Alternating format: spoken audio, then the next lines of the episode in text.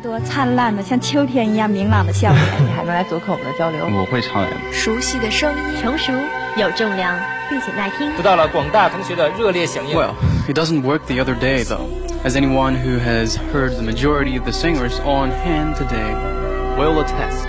Listening to women, listening.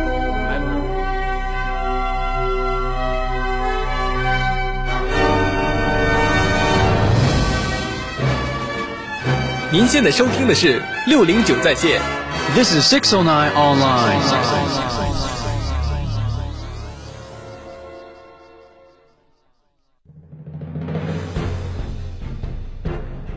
中国首型第四代隐身战役机歼二十已正式进入空军序列。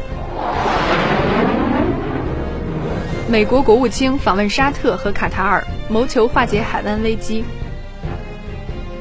普京不排除女性成为下任俄罗斯总统的可能性。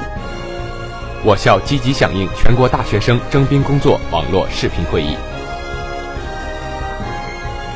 这里是新闻进行时。新闻进行时。新闻进行时。关注一周资讯，汇总全球热点。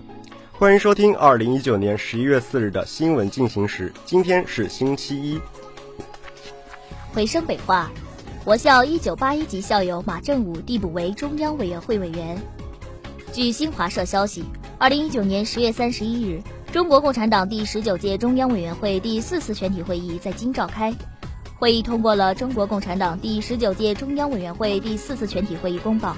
公报显示，全会按照党章规定，决定递补中央委员会候补委员马正武、马伟民同志为中央委员会委员，其中。马正武同志为我校1981级校友，1985年毕业于北京化工学院，现北京化工大学高分子系材料科学与工程专业。在2017年时当选为中国共产党第十九届中央委员会候补委员，此次会议上正式递补为中央委员会委员。回声北话，学校党委召开校领导班子不忘初心、牢记使命主题教育调研成果交流会。十月三十一日下午，我校领导班子不忘初心、牢记使命主题教育调研成果交流会在东校区行政楼二零三会议室召开。